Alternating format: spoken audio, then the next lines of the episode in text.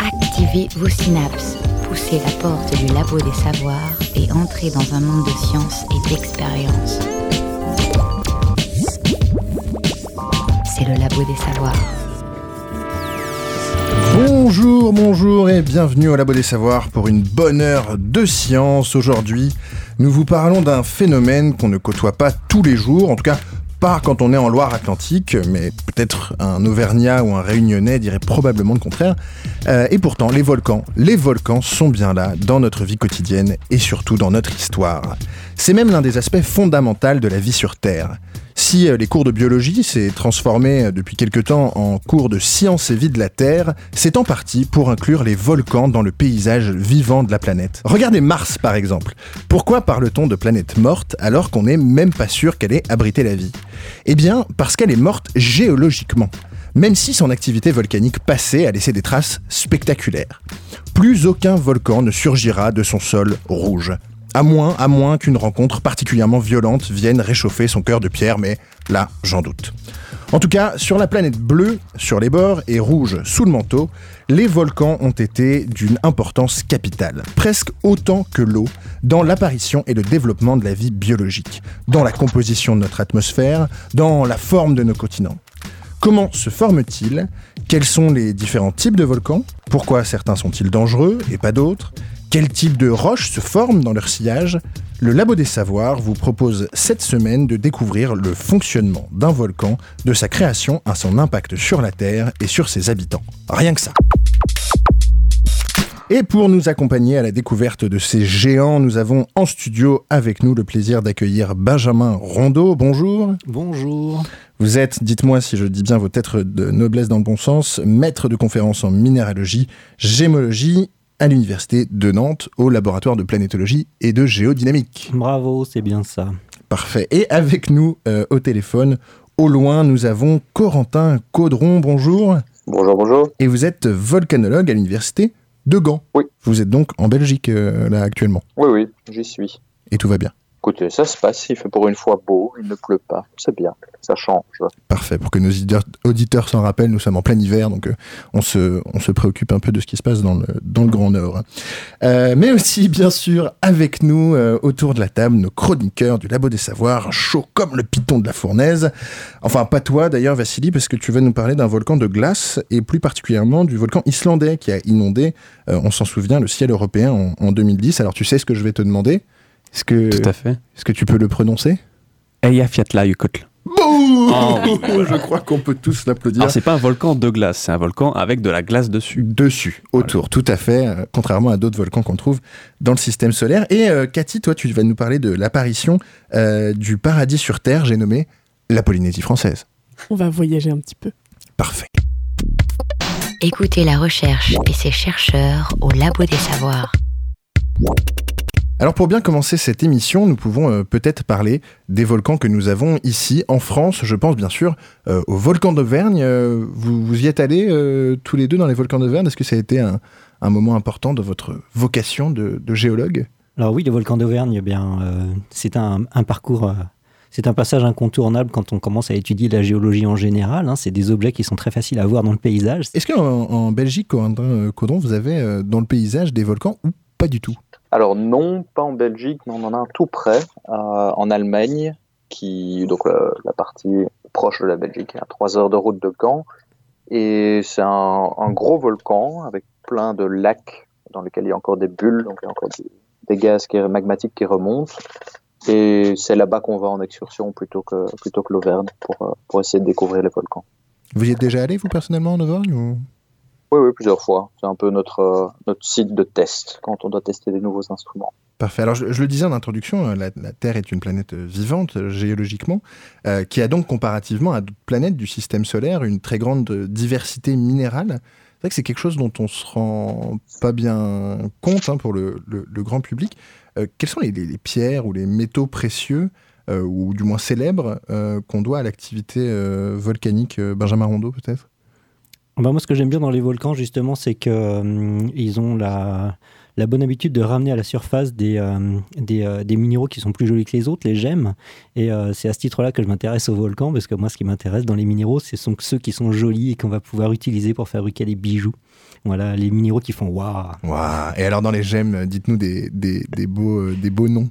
Ah bah alors, il y a, y, a y a, des volcans, par exemple, qui remontent à la surface des diamants qui se sont formés aux très grandes profondeurs. Alors, le diamant, souvent, ça fait waouh.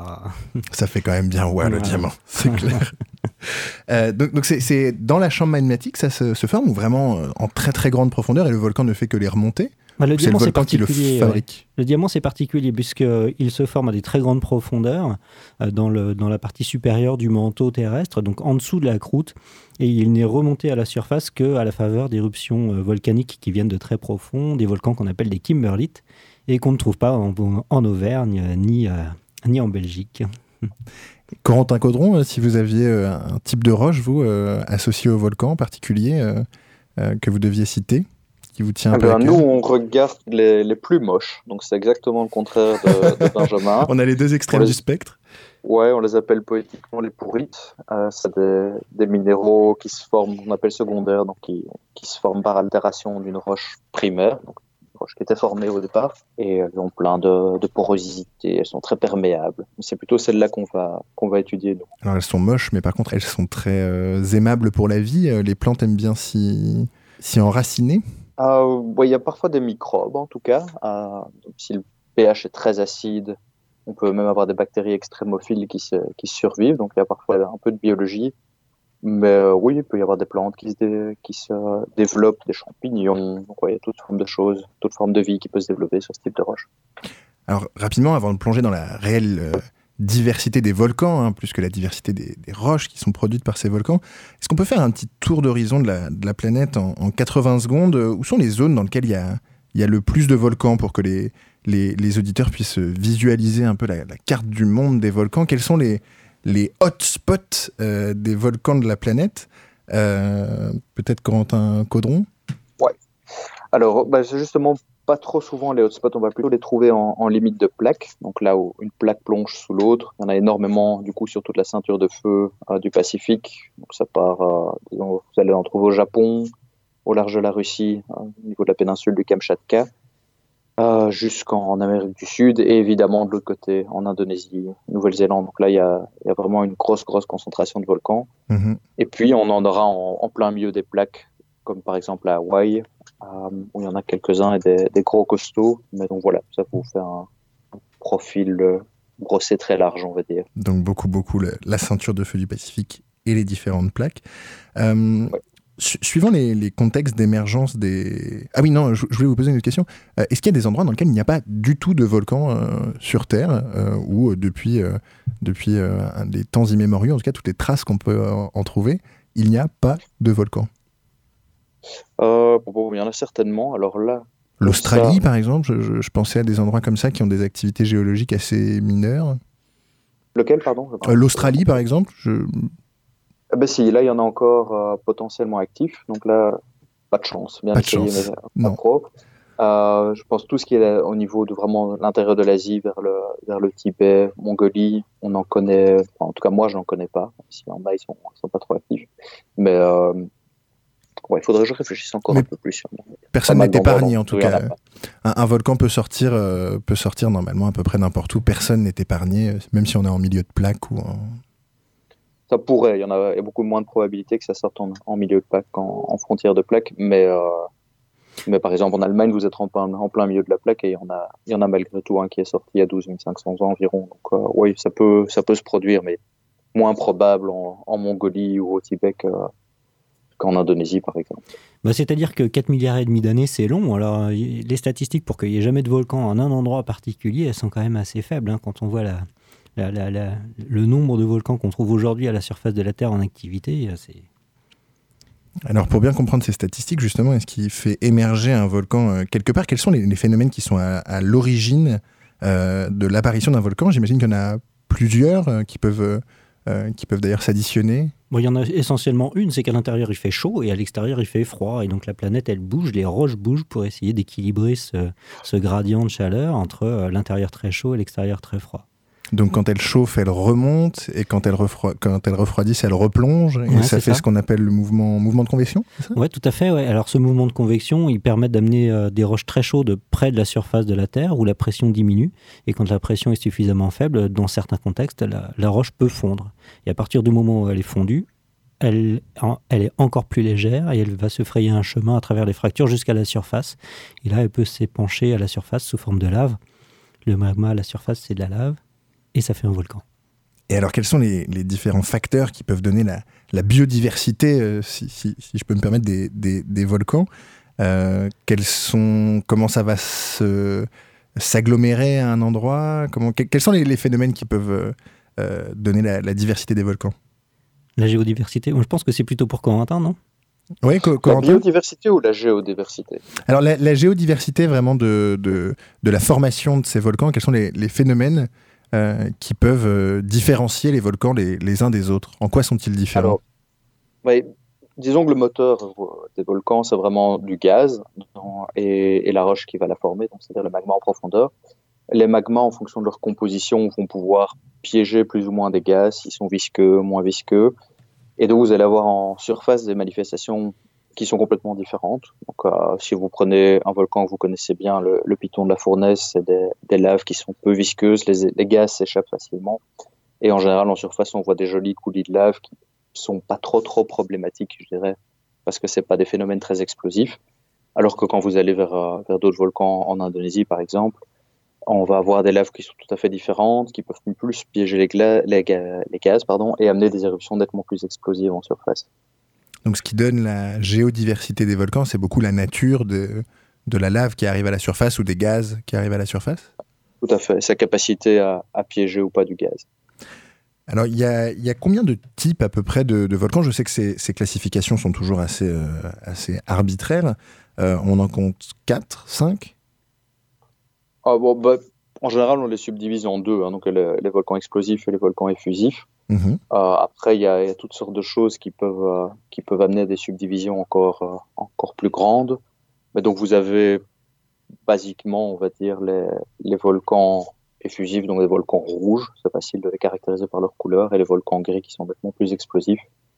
Puis si vous avez de l'eau, là, ça va donner lieu à, tout, un tout type d'activité en surface, donc ça permet de subdiviser encore plus. Mais on peut rester sur les deux premières classes pour, pour faire simple au début. Donc sur les deux premières classes, donc il y en a une où de la lave s'écoule euh, euh, réellement, euh, rouge, très gentiment, comme on l'imagine, et d'autres où c'est des, des, souffles et des souffles de, de gaz qui sortent et avec des la explosions. Lave, la lave va être fragmentée en fait lors d'éruptions explosives et donc va donner des cendres en surface qui sont qui sont grises. Hein, ça, ça c'est connu pour par tout le monde. et donc on va on peut les appeler des volcans gris versus les volcans rouges, comme vous avez au Piton de la Fournaise ou à Hawaï par exemple. Vu qu'on commence à arriver sur les sujets un petit peu euh, angoissants, je vous propose un petit moment de douceur et on revient tout de suite après ça.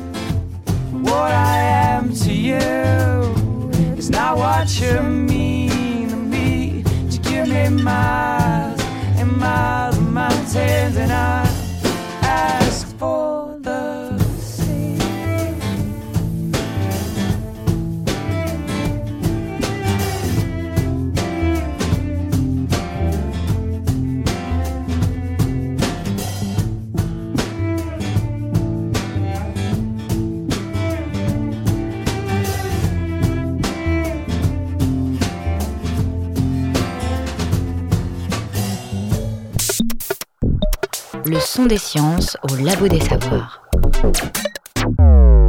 Et c'était Damien Rice qui chantait, vous l'avez imaginé, le titre Volcano. Voilà, le titre à propos pour cette émission. Vous êtes toujours au Labo des Savoirs avec nos invités Benjamin Rondeau et Corotin Caudron. Euh, quels sont les, facteurs euh, internes qui déterminent le, type de volcan? On en a parlé un petit peu. Euh, vous parlez de la présence de l'eau. Est-ce que c'est un des, des phénomènes géochimiques qui, a une, grande importance Corentin Caudron, euh, ça paraît très contre-intuitif de se dire qu'il y a de l'eau dans un volcan. Oui, euh, ouais, c'est pas, pas souvent bien popularisé ou connu. donc vous avez ce qu'on appelle un système hydrothermal, ça porte bien son nom. c'est de l'eau qui est, qui est, très très chaude, qui circule juste en dessous de la surface euh, du volcan, jusqu'à disons 2 km en général. Elle va être en convection, donc elle va remonter, redescendre en, en, chauffant et en refroidissant et elle se balade, on va dire, dans de la, roche qui est très fracturée, très poreuse, et donc, il y a une circulation et une dynamique qui est tout à fait, à importante. Euh, et d'ailleurs, en fait, vous avez parfois sur certains volcans des lacs de cratères au sommet des volcans euh, qui sont très chauds, qui sont parfois très, acides. Et c'est l'expression, si vous voulez, en surface de ces phénomènes de systèmes hydrothermaux. Donc dites-moi si, si, je comprends bien, c'est-à-dire qu'il y a des, des, fractures le long du, euh, de la cheminée du, volcan qui permettent à l'eau de s'infiltrer et donc les réactions euh, et la circulation de l'eau à l'intérieur de ces, de ces fractures euh, participent au, phénomène général du volcan. Oui, donc en fait, c'est exactement ça. Donc vous avez le magma évidemment va, bouger hein, et donc va provoquer des fractures, ouvrir des failles, etc. et donc tout ce qui se trouve au-dessus du magma est extrêmement fracturé, extrêmement poreux, et donc ça permet à, toutes sortes de fluides, essentiellement de l'eau et des gaz, de remonter vers la surface et puis de redescendre quand, quand le fluide est, plus froid. Euh, et cette circulation, elle est, elle est, très importante à comprendre et à, caractériser. Elle va, elle va, varier en fonction de chaque système volcanique, mais c'est vraiment quelque chose qui n'était pas trop trop étudié jusqu'ici, euh, mais qu'on regarde en détail depuis une dizaine d'années, je dirais, parce que ça a une influence vraiment très très importante sur ce qu'on peut enregistrer ou essayer de détecter en surface. Donc c'est de plus en plus étudié. C'est un sujet euh, récent, de plus en plus étudié. C'est vrai que les cheminées hydrothermales, on en parle souvent pour euh, les, cheminées qu'on trouve dans les grands fonds euh, abyssaux. Est-ce qu'il y a un rapport entre ces, ces, phénomènes de, cheminées dans les très très grandes profondeurs, qui accueillent des, oasis de vie d'ailleurs, et ces phénomènes dont vous nous parlez? Bah, Je ne sais pas si Benjamin veut se lancer, parce que c'est plus des, des histoires de minéralogie qui sont associées à ça. Je ne sais pas. Oui, bah c'est un petit peu le même domaine. Hein. C'est-à-dire que les, euh, les, cheminées hydrothermales qu'on trouve euh, dans, dans, les grands fonds océaniques, hein, c'est lié euh, exactement de la même façon que dans n'importe quel volcanisme continental. C'est lié à des circulations d'eau de mer le long des fractures qui sont dans la, dans la, croûte, de, la croûte océanique, hein, au fond de, en dessous des océans. Et puis à l'occasion des circulations d'eau, eh bien, euh, quand les eaux sont chaudes, elles ont la facilité euh, à dissoudre des, éléments chimiques, donc elles s'enrichissent en éléments chimiques. Et puis quand elles refroidissent, eh bien, ces éléments chimiques ne sont plus stables en solution et donc ils précipitent sous forme de minéraux. Et euh, c'est ce qui se passe quand l'eau chaude ressort au fond de l'océan, où l'eau de mer est à 4 degrés Celsius, donc très froid. Alors la température chute brutalement et donc les éléments solubles ne le sont plus et ils précipitent pour former une cheminée. Et c'est là-dedans qu'on va trouver des métaux euh, parfois d'intérêt, euh, comme du cuivre ou de l'or. Et vous, vous parliez de, de, la formation de ces, ces cheminées hydrothermales qui se forment le, le long de, de failles euh, dans les océans. L'une des plus grandes chaînes de montagnes se trouve être une femme comme ça, non? La, la dorsale atlantique? On en trouve beaucoup le long de la dorsale atlantique? Oh bah oui, il n'y a que ça. En fait, il y en a plein. Quoi. Tout, le long de cette grande dorsale, cette immense chaîne de montagnes sous-marines là, qui fait des dizaines de milliers de kilomètres, eh bien, il euh, y, y, a des cheminées hydrothermales un petit peu partout. Hein. Alors, il faut pas imaginer que c'est une grande fracture, hein, puisque c'est un énorme système de fractures qui s'étend sur des dizaines, voire même des centaines de kilomètres de part et d'autre de la dorsale. Donc, c'est un, un, un, système qui est très complexe. Et c'est un, objet pour les géologues euh, assez fascinant, la, dorsale océanique. Elle n'est pas si connue que ça hein, par rapport à l'Himalaya ou par rapport à. le grand public se rend pas compte de l'importance de cette formation géologique vu qu'elle est cachée. Bah oui, on la voit pas. On l'a découvert très tard d'ailleurs. Oui, on l'a découvert euh, avec l'avènement du radar. En fait, quand on a pu euh, cartographier le fond des océans, on s'est aperçu qu'il y avait une ride au milieu qui, qui dépassait un petit peu du fond qui était globalement plat. C'était la grande découverte après-guerre. Ouais et qui a lancé la, toute la découverte de la tectonique des plaques, parce que finalement on en parle assez peu, j'en profite de, de, le dire maintenant, mais vous avez une discipline qui étrangement est assez récente. Ouais, en fait, les, sciences de la Terre, hein, c'est un petit peu comme toutes les sciences naturelles, ça évolue beaucoup au cours du temps, hein, puisque les, on peut trouver l'analogie avec les sciences du vivant, où il y a des grandes théories qui s'affrontent et, qui, euh, et qui, voient le jour pour expliquer l'évolution du vivant. en géologie, c'est un petit peu pareil. Hein, on a eu une vision de la formation des chaînes de montagnes euh, assez euh, fixiste, on va dire, pendant des, des, des, siècles, et puis un jour, on a imaginé, donc avec, avec Wegener en particulier, que les continents pouvaient se déplacer les uns à côté des autres, les uns par rapport aux aux autres dans des mouvements essentiellement horizontaux. Donc là, ça a été un grand changement de, vision de, la, façon dont les, euh, dont les roches bougent, se forment, etc. Donc le, grand cycle des roches. Et effectivement, la, découverte des dorsales médio-océaniques a été un grand bond pour, euh, pour comprendre comment les continents peuvent se déplacer les uns par rapport aux autres. La tectonique de plaques, c'est un peu l'équivalent de votre théorie de l'évolution. C'est là-dedans que toute la géologie vient se, se placer après, dont la, la séance des volcans? Ouais, la, géodynamique en général, ouais, tout à fait, ouais. Je voulais vous poser la question également, euh, dans, toutes ces avancées qui se font euh, au fur et à mesure euh, en, géologie, des moyens de, détection des éruptions. J'imagine que pour beaucoup de villes qui vivent au pied des, au pied des volcans, c'est des questions assez importantes. Corentin Cautron, comment, comment ont évolué un petit peu ces techniques et, et qu'est-ce qu'on a à notre disposition pour détecter les, les volcans, les éruptions. si on, veut de nouveau rester simple et subdiviser en deux, j'aime bien, le chiffre 2 pour l'instant, on va travailler au sol, donc installer toutes sortes d'instruments tels que euh, traditionnellement gérer les sismomètres vont être les, plus fréquemment utilisés, vont détecter les vibrations du sol. Et donc en général, quand un volcan commence à, bouger, euh, on va pouvoir le détecter par l'intermédiaire de ces instruments. Mais vous pouvez installer des GPS, vous pouvez échantillonner des sources, à regarder leur géochimie, etc. Donc il y a vraiment toutes sortes de choses, mais le plus classique, c'est les sismomètres. Et puis on va maintenant de plus en plus utiliser tout ce qui orbite autour de la Terre, c'est-à-dire les satellites, et qui scrutent, je dirais, le, le globe dans son entièreté euh, avec une résolution temporelle qui est de, qui est de meilleure, enfin qui est de mieux, mieux, plus en plus précise, on va dire. Je vais y arriver. Euh, et donc ils vont nous fournir une information globale, par exemple, du, de la déformation euh, de la Terre liée, dans certains cas, au volcan. Et donc, quand un volcan commence à bouger, en général, il gonfle comme un ballon. Euh, et puis, il provoque une déformation en surface qui peut, du coup, être mesurée de par l'espace, au niveau de l'espace, par des satellites. C'est pas un peu tard pour prévenir les, les, populations qui sont autour du, du volcan une fois qu'il a gonflé comme un ballon? Ben non, en fait, c'est même en général un des signes précurseurs les plus précoces. Et donc, vous pouvez parfois avoir des choses un mois à l'avance avant toute éruption. Et alors là, au niveau de l'évacuation, c'est parfait parce que vous pouvez évacuer votre votre euh, votre volcan et, les zones avoisinantes bien à l'avance. Ça, c'est le cas idéal, évidemment. Dans la majorité des cas, c'est encore un peu plus compliqué que ça, mais mais ça nous ça nous aide énormément pour la prévision. Toutes ces techniques satellitaires, c'est vraiment, je dirais, une révolution dans notre petit domaine. Vous connaissez des exemples d'évacuations qui ont été provoquées par euh, des alertes? Ouais, il y en a une très très récente, euh, dont vous avez probablement aussi entendu parler en France. C'est le volcan Agung en Indonésie, sur l'île de Bali. On en parle beaucoup parce que c'est à Bali et donc ça, ça, a des fortes implications sur le tourisme. Euh, qui est un cas assez intéressant parce qu'il a, il a commencé par faire une, à déclencher une activité sismique vraiment très très importante en septembre 2017, donc l'année passée, sans rien produire, je dirais, en surface. Et donc le volcan a été évacué, il y a 100 000 personnes qui ont été évacuées. Puis s'est calmé pendant 2-3 semaines, voire un mois. Et finalement, il s'est réveillé, a produit une première éruption phréatique, donc là avec essentiellement de l'eau et des cendres qui ont été mises en surface. Et il a évolué vers une éruption magmatique quelques jours plus tard. Et bon, là, c'est vraiment un cas euh, de succès, je dirais, au niveau de l'évacuation en tant que tel, parce que pour l'instant, il n'y a aucune victime à déplorer autour du volcan. Quoi. Donc tout, tout a été bien, bien réalisé et, très très bien géré par les, les volcanologues indonésiens.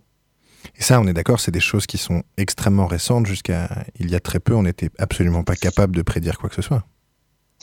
les Indonésiens ont, par exemple, eux, une, une expérience très, pas, très peu, je dirais un peu plus vieille en, la matière, et donc euh, il y a moins, de moins en moins de victimes euh, depuis, depuis des décennies liées à des éruptions volcaniques. Mais oui, vous avez raison. Le, il y a plus de 20 ans, c'était des choses qui étaient extrêmement compliquées pour nous moi, j'étais, j'étais même pas né, donc, il y a 20 ans, j'étais, j'étais encore tout petit. et donc, il y avait beaucoup plus de victimes liées au volcan il y a une, quelques décennies qu'actuellement. Et donc maintenant, le problème essentiel qu'on a, ça va plutôt être des problèmes économiques, comme l'éruption du volcan islandais en 2010, où, où paralyser le trafic aérien il y a de moins en moins de victimes liées aux, éruptions volcaniques. On va, on va y revenir. Quand, quand le sol tremble, juste avant qu'un volcan euh, rentre en éruption, euh, ça propage dans le sol euh, les vibrations. Et pour vous, plus qu'une catastrophe, c'est une avalanche de données, en fait, pour, comme pour les ah tremblements de terre. Ça vous permet d'analyser les profondeurs de la Terre et les... Oui, alors il y a, y a tous les séismes en tant que tels, hein, donc que vous allez enregistrer de manière tout à fait différente en, en limite de plaque. Donc, séisme comme assez régulièrement, que ce soit au Japon ou, autre. Dans le cas de volcans, ce serait des séismes beaucoup plus faibles en termes de magnitude. Donc, on va avoir une magnitude de 4-5 en général, et ça, c'est déjà des très très grands séismes pour des volcans. Euh, et donc, vous allez avoir une première chose qui va être enregistrée, c'est ces séismes. Et puis, depuis une dizaine d'années, c'est en France essentiellement que tout ça a été développé. On utilise également les données continues, euh, donc tout ce qui sont enregistrés 24 heures sur 24, pour essayer, par exemple, d'analyser les variations de vitesse sismique dans le volcan et essayer de prédire les éruptions avec, avec ces techniques. Donc plus on a de données, plus on est content. Et donc évidemment, quand il y a quelque chose qui s'active, nous on est plutôt excités. J'imagine, j'imagine. Même si le reste de la de l'humanité tremble. Alors, euh, Cathy, je me tourne vers toi maintenant. Euh, tu vas nous parler d'un type très particulier de volcans, donc les, les volcans de paradis.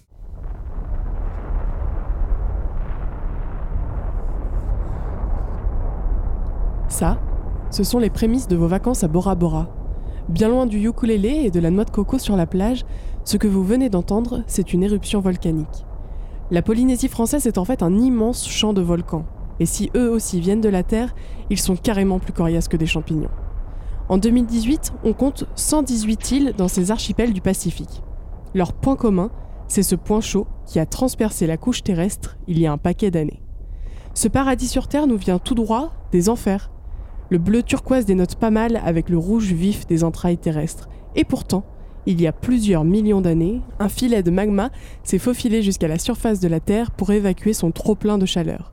Cette roche en fusion a provoqué l'apparition de volcans. Toutes ces îles que l'on voit dans les films hollywoodiens sont en fait les sommets de montagnes volcaniques.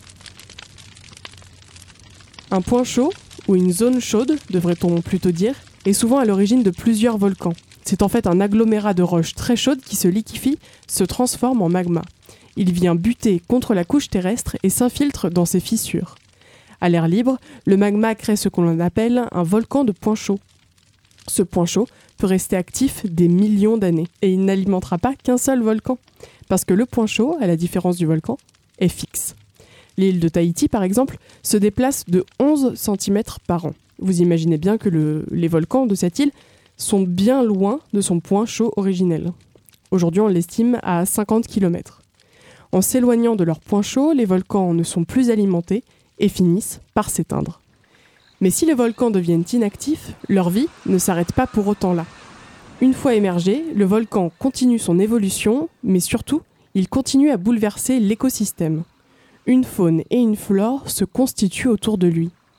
Puis une barrière de corail, jusqu'à dessiner un joli lagon aux eaux turquoises autour de chaque vieille île. La couronne de corail est plus ou moins complète pour les îles du Pacifique, en fonction de leur âge. La plus jeune île de l'archipel de la Société, en Polynésie française, s'appelle Meetia. Elle, par exemple, ne possède même pas encore de barrière de corail. Puis les choses se tassent. Les volcans, dans le Pacifique, perdent environ 1 cm par an. On appelle ça la subsidence. Pendant que les îles s'enfoncent, et cela n'a rien à voir avec le réchauffement climatique ou la montée des eaux, le corail, lui, tente de rester à la surface. La barrière donne l'impression de s'échapper au large alors que c'est l'île elle-même qui disparaît. C'est ce phénomène qui crée de magnifiques aurores bleu clair, les lagons, l'eau qui sépare les plages des premières frontières rocheuses aux reflets orangés. Les îles de la Polynésie sont alors protégées de la brutalité océanique par ce mur naturel. Alors qu'il faut de bonnes baskets, voire même des bâtons de marche pour arpenter les îles les plus jeunes et leurs lignes montagneuses, c'est plutôt tongs et cocktails dont on s'arme pour les îles qui ont pris de l'âge. Vous venez d'apprendre, au détour d'une chronique aux airs d'ailleurs, la différence entre l'île montagneuse comme Tahiti, qui culmine par exemple à 2241 mètres, et Bora Bora, un atoll tranquille ou siroté, les doigts de pied en éventail. Plusieurs millions d'années d'évolution séparent ces deux îles. Alors finalement, est-ce qu'il y a un ou plusieurs points chauds en Polynésie Contrairement à d'autres endroits sur Terre, la Polynésie, c'est plutôt euh, un espace éclaté où les îles ne forment pas une seule chaîne.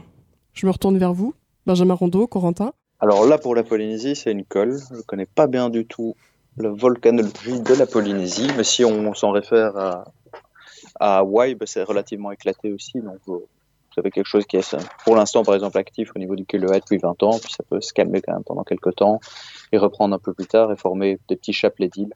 Pour la Polynésie, là, il faudrait que je vérifie euh, pour pas dire de bêtises. Je ne peux pas vous répondre avec certitude et j'ai un peu honte. Il n'y a pas de mal. Et en général, un point chaud se situe euh, à un endroit parmi, je sais pas, 15 000 km où il peut y en avoir plusieurs très rapprochés. Oui, il peut y avoir des petites poches qui remontent de manière très très rapprochée sur, sur quelques kilomètres, mais qui sont alimentées par un, un point chaud euh, plus volumineux en dessous. Mais bon, c'est quelque chose qui n'est pas encore bien, bien, bien compris non plus. Hein. donc ça, ça fait euh, débat dans la communauté scientifique. Bah, parce que finalement, en fait, un point chaud, c'est ce qui permet euh, d'avoir des volcans très loin des extrémités des plaques, finalement. Est-ce que vous pouvez nous, nous expliquer comment ça fonctionne? Bah, Disons que c'est simplement une zone qui est un peu plus fondue en profondeur et qui, à certains moments, pour une raison qu'on ignore, va monter vers la surface et alimenter une zone en milieu de plaque en général. Euh, comme c'est le cas, par exemple, je reprends l'exemple de l'Allemagne parce que c'est proche de chez moi, mais c'est exactement ça. À un certain moment, pour une raison occulte, le magma s'est frayé une, un chemin vers la surface et, entrer en éruption. Euh, finalement, vous donnez l'exemple de l'Allemagne, il est très récent en fait. Euh, ce, volcan, il a que 12 500 ans, c'est ce que vous disiez tout à l'heure. En, Polynésie, euh, l'île la plus récente, on, l'estime à 50 000 ans et, le volcan le plus ancien, on l'estime à 4 millions d'années. Est-ce qu'il y a encore des, îles qui, qui émergent aujourd'hui? Des volcans qui, créent, euh, qui créent des îlots? C'est assez joli d'ailleurs à regarder parce que ça fait. Et puis c'est assez fascinant. Il y en a encore eu une en, en Islande il y a 40 ans, 50 ans, l'île de Surtsey, euh, qui est d'ailleurs devenue un sanctuaire qu'on étudie, euh, que les biologistes surtout étudient en, détail pour voir un peu comment l'apparition de la vie se fait, quelles sont les conditions, quelles sont les premières colonisations au niveau biologique. C'est vraiment assez fascinant. La, formation des volcans, c'est un, phénomène fascinant, j'imagine, pour les, pour les volcanologues et, les minéralogistes que vous êtes. Mais les différents stades de décomposition d'un volcan, c'est aussi intéressant, parce que ça nous permet d'accéder à la, à la chambre magmatique au fur et à mesure où, ça, où, le volcan s'effondre. Est-ce que c'est un bon endroit pour trouver des minéraux ou finalement c'est c'est pas là qu'on trouve les, les, meilleurs euh, diamants, euh, Benjamin Rondeau ah bah, les, minéraux qui sont euh, remontés par le volcan, en général, ils sont disséminés dans, tout l'édifice volcanique. Et puis, euh, au fur et à mesure de l'érosion, eh bien, euh, on, révèle des volumes de plus en plus grands de, roches qui contiennent ces minéraux. Ça me fait penser aux au corindons, les rubis et les saphirs, qui sont parfois remontés justement par ces volcans de points chauds. Euh, quand le point chaud se produit en milieu continental et non pas en milieu océanique comme pour, euh, comme pour la Polynésie.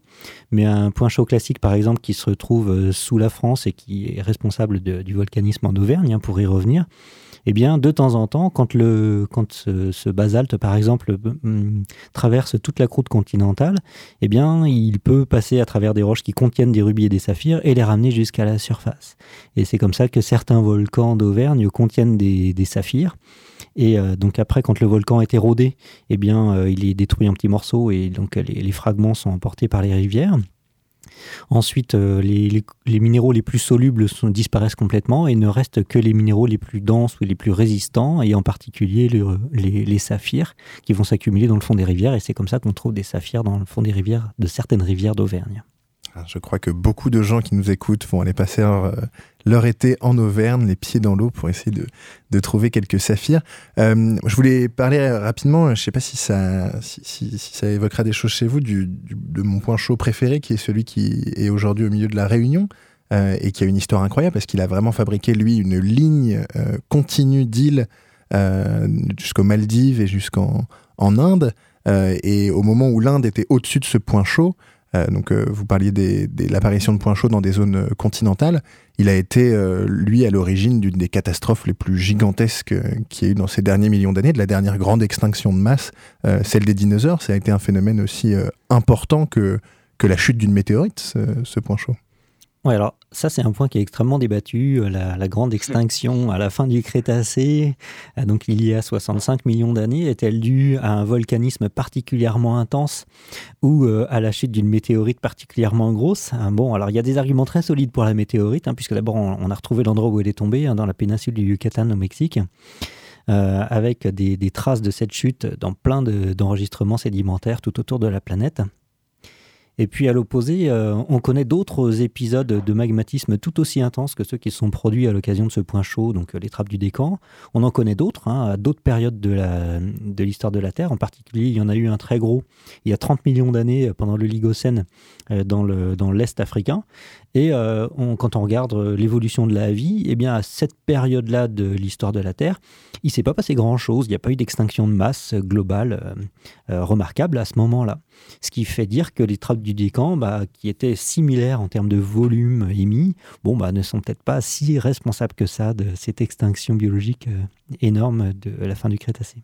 Ça casse un mythe. Moi, à chaque fois que je vois une carte maintenant, j'ai l'impression que cette histoire-là me sautait aux yeux. D'ailleurs, euh, amis auditeurs, je vous conseille d'aller regarder une carte de ce pas et vous allez voir, si vous tracez une ligne qui part euh, de l'Inde du sud de l'Inde jusqu'à la Réunion, vous verrez un chapelet d'îles. Là. Alors, c'est pas le point chaud qui s'est déplacé, hein, c'est bien la plaque qui s'est déplacée, l'Inde qui a continué vers le nord, vers le nord, vers le nord, ça remontait pour taper dans la plaque euh, asiatique et former, euh, et former l'Himalaya. Vous verrez, c'est un moment euh, un peu comme une galerie d'anatomie comparée vous permet de voir surgir l'évolution quand vous regardez les squelettes.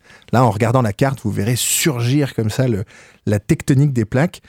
Alors, on va faire une petite pause musicale avec une belle histoire d'amour volcanique. Il était un volcan au cœur de l'océan vivant solitaire au beau milieu de la mer, dominant le lagon bleu où jouaient les amoureux. Il espérait ne plus être seul. Et depuis des années, jour après jour, il chantait encore et encore cette chanson. Un songe étrange me hante, mais j'y crois. Tu es près de moi, je suis près de toi. Le ciel et la terre feront entendre ma et tu seras là avec moi.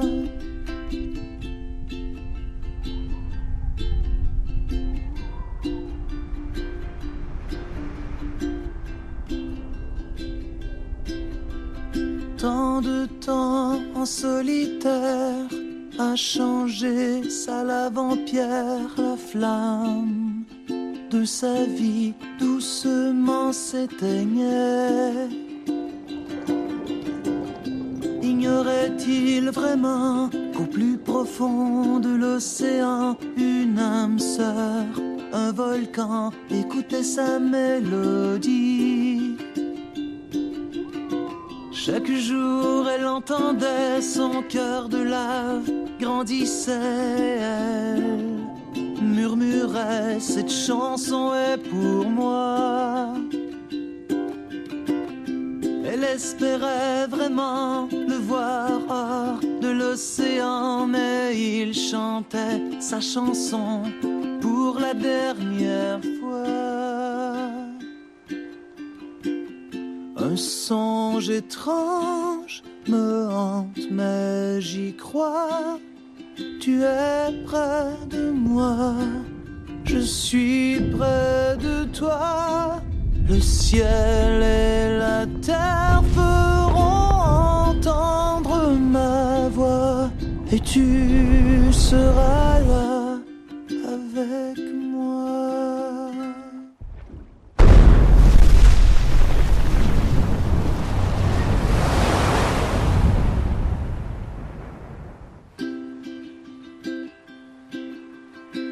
jaillit de l'océan, la plus jolie des volcans, cherchant autour d'elle, mais elle ne put le voir.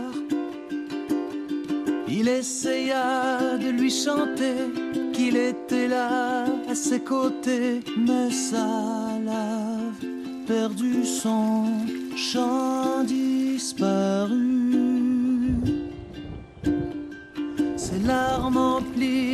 Toute la mer lorsque ses rêves chavirèrent tandis qu'elle gardait sa chanson en son cœur. Un songe étrange me hante, mais j'y crois. Tu es près de moi, je suis près de toi. Le ciel et la terre feront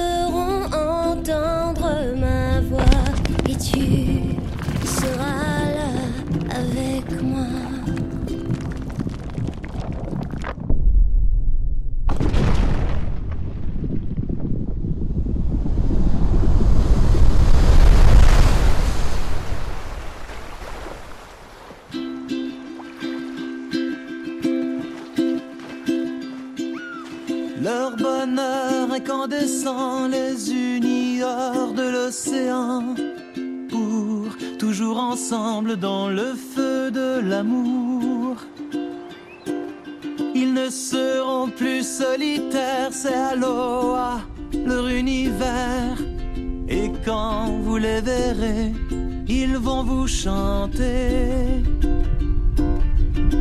Un songe étrange me hante, mais j'y crois. Je grandis avec toi. Tu grandis avec moi. Terre, ciel et océan,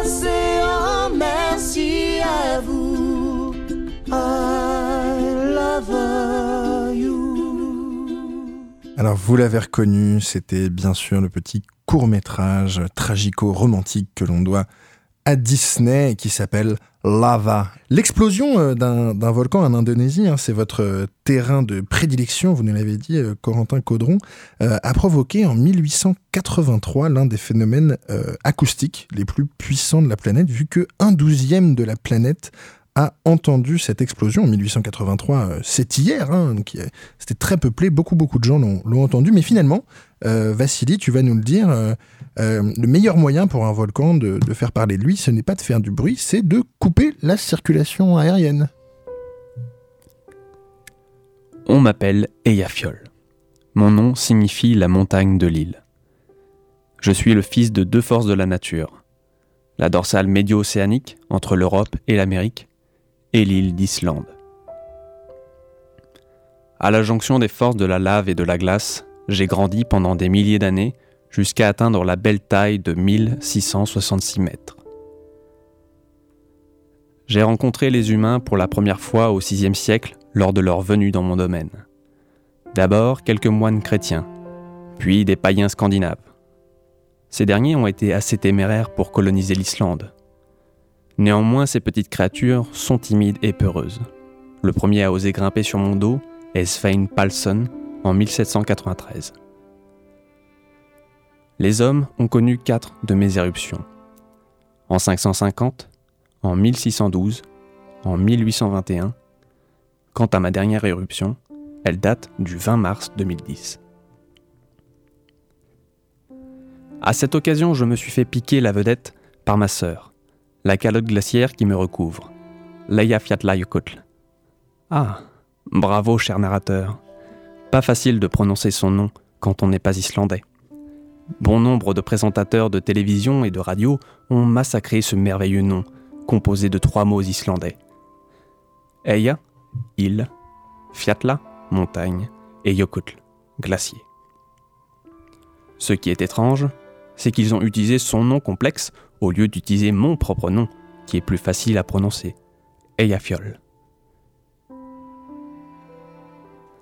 Après 180 ans de sommeil, sans cri égard, des coulées de lave glissent sur mon flanc. Cela dure un mois. Puis, la terreur reprend. Cette fois, mon cratère fait chauffer la calotte glaciaire Eyjafjallajökull, ce qui entraîne des inondations. 800 personnes doivent être évacuées. C'est également à ce moment que je rejette des cendres volcaniques, à 4300 mètres d'altitude. Cendres et poussières volcaniques qui s'avèrent dangereuses pour les réacteurs des avions. Mon éruption cause un des plus grands blocages de trafic aérien de l'histoire. Ce n'est tout, de même pas ma faute si je suis situé en plein Atlantique Nord et que les courants atmosphériques se situent au carrefour des couloirs aériens majeurs. La Commission européenne a estimé que ma petite colère avait coûté entre 1,5 et 2,5 milliards d'euros à l'industrie aéronautique et touristique. Et comme si c'était pas suffisant, on m'a même accusé de détraquer le climat. Je vous rassure, ce n'est pas une simple éruption comme la mienne qui va faire plus de dégâts que les industries des humains. Cependant, mes, mes cendres ont engendré des orages et mes rejets volcaniques auraient relâché entre 150 000 et 300 000 tonnes de CO2 par jour, selon les estimations de l'Université de Durham en Angleterre. Mais ce que mes détracteurs ne disaient pas, c'est que les avions que j'ai maintenus au sol dégagent d'habitude l'équivalent de 510 000 tonnes de CO2 par jour. Et ce, rien qu'au-dessus de l'Europe. Une petite part de honte m'a gagné. Je décidai alors de me rendormir le 23 mai 2010. J'ai malheureusement causé du tort aux humains. Mais d'une certaine manière, je pense leur avoir rappelé que la nature est incontrôlable et qu'ils doivent rester sur leur garde. Magnifique moment de contemplation paisible sur un phénomène d'une violence absolue. Hmm. C'était un très très beau moment d'oxymore au labo des savoirs. Merci, merci Vassili. Euh, alors, je, voulais euh, revenir avec vous sur ces, volcans, euh, peut-être avec vous, Corentin Caudron, sur, sur ce site très spécial de, de l'Islande. C'est un des sites les plus regardés au monde et, et potentiellement les plus, les plus amènes à nous mener à l'extinction pour, pour être très catastrophiste. Ah ouais, là vous êtes bien catastrophiste. Ah, je, donne tout ce que j'ai, là je, suis le plus catastrophiste possible. D'abord je récupère de mon émotion de cette superbe chronique, mais là en plus vous, me rajoutez une dose de catastrophe. Euh, bon, ben, on en parle beaucoup parce que c'est en Europe, hein, ça c'est une première chose. Euh, il y a eu des grosses, grosses éruptions. Il y en a une en, au moment plus ou moins de la Révolution française, on se demande même si ça n'a pas participé à, la déclencher, donc par conséquence d'une famine en fait, l'éruption du Laki qui a émis d'énormes quantités de lave en surface et, de gaz jusqu'en Europe. Et qui serait à l'origine des problèmes de récolte qui auraient mené à la Révolution française? Ouais, c'est bon. Enfin, je crois que vous l'avez compris. Il y a des débats dans tous les sens pour l'instant, particulièrement en volcanologie, parce que je pense qu'il faut surtout rappeler, c'est que c'est une science super jeune. Donc mhm, mhm. on, a patauge encore à plein de, à plein d'égards et l'extinction des dinosaures en est une, mais ça en est une autre. Donc euh, le Laki, qui est ce volcan en Islande, aurait pu provoquer une famine qui elle-même aurait finalement déclenché la Révolution française. Donc ça, c'était une très très grosse éruption. Maintenant, que ça ait des impacts au niveau mondial, oui, par, euh, émission de gaz dans l'atmosphère, mais vraisemblablement, ça pourrait pas aller au-delà. En tout cas, on connaît pas d'éruption gigantesque, je dirais, en, Islande. Il y a quelque chose de plus inquiétant proche de chez nous au niveau de l'Italie, les champs flégréens, donc à côté de Naples. C'est pas le Vésuve, c'est une espèce d'énorme caldeira qui est parfois qualifiée de super euh, super volcan. Euh, où là, oui, ça, pourrait avoir vraiment des impacts, mondiaux. L'Islande, je pense pas, personnellement, mais je peux me tromper et je pourrais déclencher à nouveau des polémiques. Euh, donc les éruptions sont relativement mineures par rapport à, les éruptions comme celle du Yellowstone ou, des champs flégréens euh, en Italie. Alors justement, on va venir à, ces possibilités de, de, super volcans qui sont un peu comme le Big One en Californie dans le domaine de la, sismologie. Mais avant ça, quand même, il y a, quelques semaines, d'ailleurs, Vassili avait fait venir personne de l'Observatoire de Paris pour parler euh, des explosions solaires et du vent solaire. Pourquoi je vous parle de ça? Parce que ça fait partie des phénomènes catastrophistes qui n'en étaient pas avant euh, et qui maintenant, euh, avec l'avancée technologique et la dépendance qu'on a voilà, au, vol, bien sûr, à l'activité aérienne, mais aussi à l'activité voilà, électrique, voilà, toute la vie numérique qu'on a et qui peut être troublée par ces événements. Est-ce que le 21e siècle n'a pas produit des nouveaux types de catastrophes possibles? Normalement, Bien sûr, un, volcan, ça peut créer euh, des incendies, des gaz mortels, des tsunamis, euh, des hivers de plusieurs années, des changements climatiques majeurs. Euh, voilà, mais à part ça, finalement, peu de choses. au XXIe siècle, est-ce qu'il y a des nouveaux problèmes qui peuvent surgir de l'activité des volcans? Bah, je crois que Benjamin avait bien répondu. Hein. En effet, c'est des, choses qui sont assez impressionnantes en surface. Euh, les trappes du décan sont un excellent exemple. On ne sait pas trop si finalement c'est ça qui a provoqué une extinction massive ou pas. Euh, Est-ce qu'il y a des nouveaux risques ou disons aléas qui, sont, qui ont été identifiés? Il y en a, mais c'est relativement mineur par rapport à, à d'autres choses. Donc, euh, on, se rend compte par exemple que les lacs volcaniques peuvent piéger euh, du gaz. Ça, a donné lieu à des éruptions qu'on appelle limniques euh, au, c'était au, au, Cameroun. On pensait que c'était essentiellement lié à des lacs neutres, donc de, de pH proche de 7, mais en fait on se rend compte que ça peut aussi être provoqué dans des, dans des lacs hyperacides. Donc ça, vous voyez, c'est des choses relativement mineures et avec des impacts très très restreints, je dirais, sur, euh, sur les humains.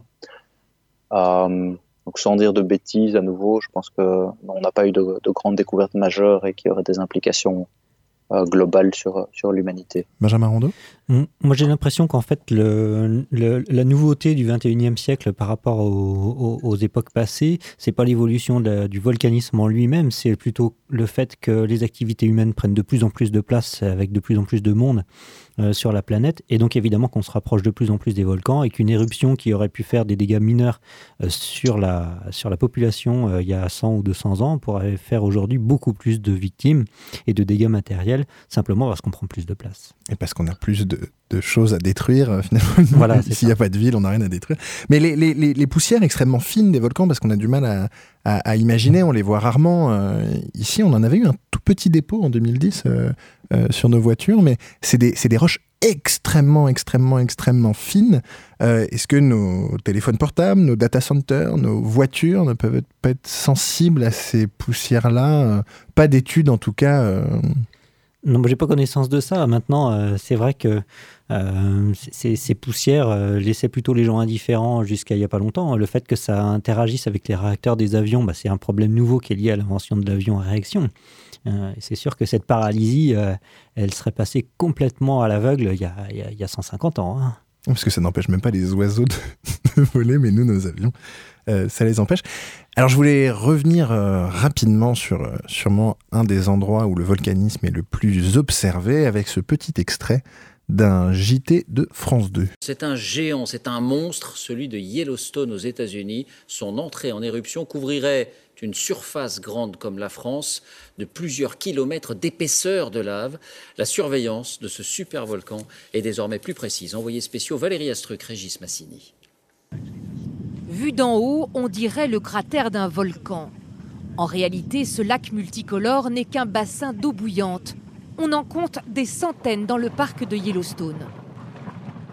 Le vrai volcan, lui, est invisible à l'œil nu. Il mesure 60 km de diamètre.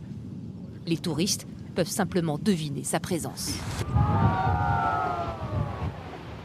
L'eau des geysers qui jaillit à près de 90 degrés. L'impression d'être en contact avec le centre de la Terre. Super volcan, il suffit d'écouter le guide du parc de Yellowstone pour en comprendre la terrible signification. Techniquement, un supervolcan, s'il explose, peut changer le climat et même la vie sur Terre. Il peut aussi provoquer la fin du monde, mais ça, c'est encore en débat. Or, les doutes sur une méga éruption à Yellowstone sont de moins en moins permis. Récemment, les scientifiques ont fait une découverte vraiment pas rassurante. Sous la première chambre de magma déjà connue, un autre réservoir dont la taille fait froid dans le dos. C'est une cavité immense qui contient 10 000 km3 de magma. De quoi ensevelir la surface de la France sous 15 mètres de matière. Le directeur de l'Observatoire volcanique redouble de vigilance. Il mesure les nombreuses secousses sismiques ainsi que l'activité géothermique de Yellowstone. Ça dépasse l'imagination. Ce serait un événement à l'échelle continentale. C'est comme si une météorite ou une comète entrait en collision avec la Terre. On ne peut pas se préparer à ça. Les scientifiques ont retrouvé la trace de trois méga-éruptions à environ 700 000 années d'intervalle.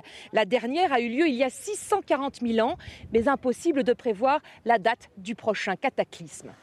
Seule certitude, le supervolcan ne devrait pas exploser avant plusieurs milliers d'années. De quoi nous laisser le temps d'apprécier l'inquiétante beauté de Yellowstone.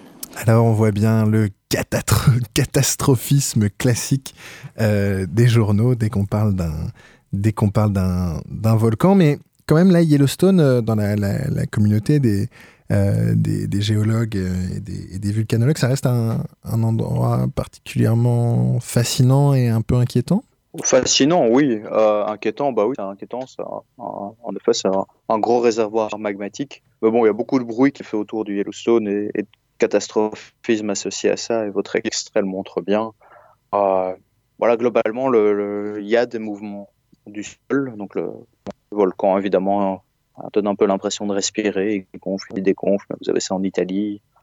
Ah, ouais, je pense qu'on touche là de nouveau à, une dimension euh, catastrophiste liée à la présence d'humains et, d'Américains autour de ce, volcan-là. Est-ce que vous, c'est quelque chose qui vous, fatigue ou qui vous déçoit un peu de, que toute l'attention soit tournée vers le catastrophisme plus que vers le phénomène qui fait partie des phénomènes les plus fascinants qu'on ait sur Terre? Et comme vous le disiez, c'est une science assez jeune dans laquelle on découvre énormément de choses et que toute l'attention soit braquée vers ces possibles catastrophes, c'est quelque chose qui est frustrant pour vous? Pas Moi, en tout cas, pas frustrant. Euh, peut-être un tout petit peu fatigant. je comprends en même temps que, que ça inquiète. Hein. C'est un, peu ce que les médias essayent de véhiculer. Et, voilà, c'est légitime. Ils n'ont parfois pas le temps de, de, lire tous les articles que nous, on lit ou d'avoir toutes ces connaissances. Donc, non, moi, ça me pose pas trop, trop de problèmes, pour être honnête.